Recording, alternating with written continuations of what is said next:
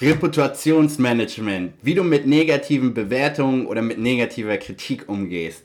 Also, der erste Schritt ist, negative Kritik, negative Bewertung passiert den Besten und ist einfach unvermeidlich, weil immer wenn du irgendwas veröffentlichst, immer wenn du irgendwas tust, haben die Leute eine Meinung und ähm, man kann einfach nicht eingefallen und ja, du musst einfach davon ausgehen, dass manchen Leuten das halt nicht gefällt und das einfach deren Meinung ist und sehr, sehr oft überhaupt nicht die Realität widerspiegelt und ähm, du solltest nicht den Kopf in den Sand setzen. Wie du damit konkret umgehst, ähm, antworte positiv, antworte freundlich und ähm, nimm einfach es hin. Weil ich sehe das halt ganz oft, vor allen Dingen im, im, in, in der, im Gastronomiebereich, ähm, wenn da mal ein Restaurant irgendwie eine schlechte Bewertung bekommt, der Inhaber schreibt so, ah, wie kannst du nur? Und das stimmt nicht. Und alle Kunden sagen XY.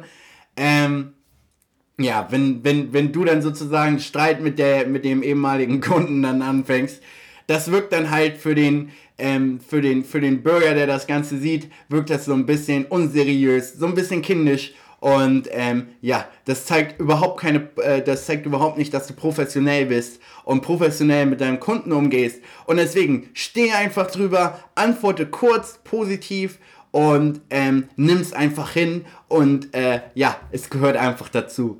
Und ähm, der zweite Punkt ist, du solltest nichtsdestotrotz, wie ich es vorhin auch einmal ganz kurz angeschnitten habe, es ernst nehmen, wenn es vermehrt zu, äh, dazu kommt ist es natürlich klar, wenn du auf 100 Bewertungen zwei, drei schlechte bekommst, dann ist es höchstwahrscheinlich, hey, it's a numbers game, ähm, das gehört einfach dazu. Äh, wie ich schon vorhin sagte, irgendwem gefällt es immer nicht und ähm, dann solltest du dir keinen Kopf machen. Aber wenn, wenn du merkst, okay, hey, irgendwie jeder zweite oder jeder dritte sagt dir, das geht gar nicht oder das ist schlecht, dann solltest du das definitiv ernst nehmen und versuchen, dein dein, dein Geschäft oder dein Produkt oder was du auch immer anbietest oder was du tust, zu verbessern und ähm, so, dass du natürlich weniger Beschwerden bekommst und äh, ja, nicht mehr wenig, äh, dass du, dass du weniger negative Bewertung bekommst und mehr positive Bewertung bekommst. Und du wirst sehen,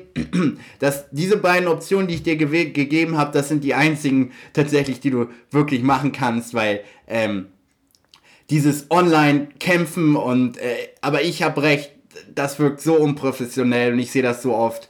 Äh, einfach ist es keine gute Strategie. Ähm, ja. Wenn dir die Episode gefallen hat, dann abonnier doch bitte meinen Channel, dann wirst du immer benachrichtigt, wenn neue Episoden veröffentlicht werden. Und ähm, wir sehen uns bei der nächsten Folge. Bis dann.